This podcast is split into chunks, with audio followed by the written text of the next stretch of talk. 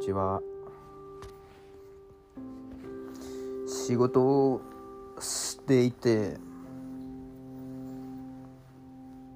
まあ分かんないことがいくつも出てくるんですけどまあその中で質問もするんですよね同僚に。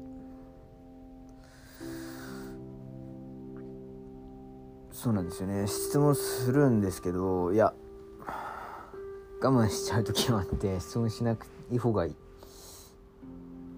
こう同僚の仕事とかも進みやすいんじゃないかなって思って質問しなかったりとかする時も時たまあったりとかしてでそういう時はまあ仕事が失敗失敗というかまあうまくいかないかった時があってでまあ友人にも相談したりとかする中でやっぱり質問した方がいいよねっていう話を聞いてで質問をするんですけど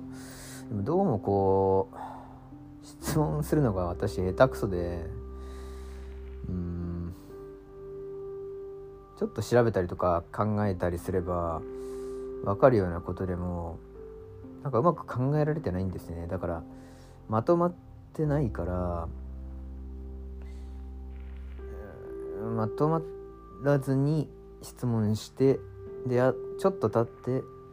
あこういうふうに考えればいいんだっていうふうに気がついてやっぱ必要なかったですみたいな質問の仕方を 結構しててなんかそれもそれですごいなんかいやでもそれ多分数が足りないんですかね。だからやっぱり質問する数がね。経験が薄いからというか何ですかね。多分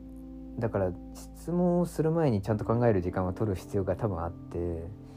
よし考えよう。だからなんかこう考えてる時間なんだっていうふうにこう自分の中できちんと強くイメージする意識するっていうのが多分必要で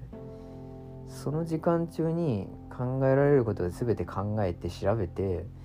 でその疑問質問事項がこう解けてしまえばそれはもう実際に質問する必要はないのでみたいなこうフロー処理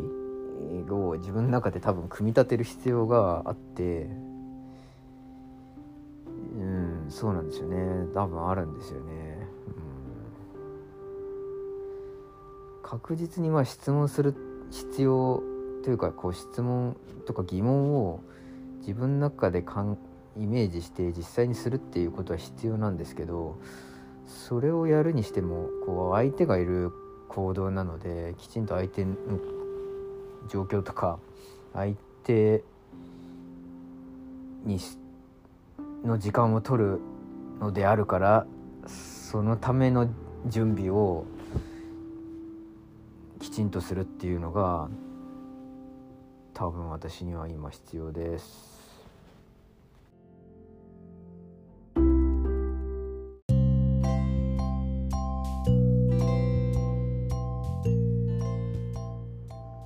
事が忙しすぎると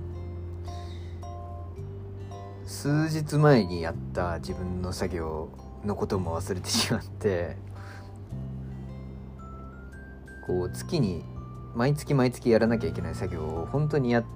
その時やったかどうかっていうのをなんかすド忘れしてなんか記録を遡ってようやくああやってるみたいな ことを確認するっていうなんかことが ありました。ちょっとね多分落ち着いた方がそういう時はいいんですよね。本当ちょっと。限界がかなり近づいてる気がしてます。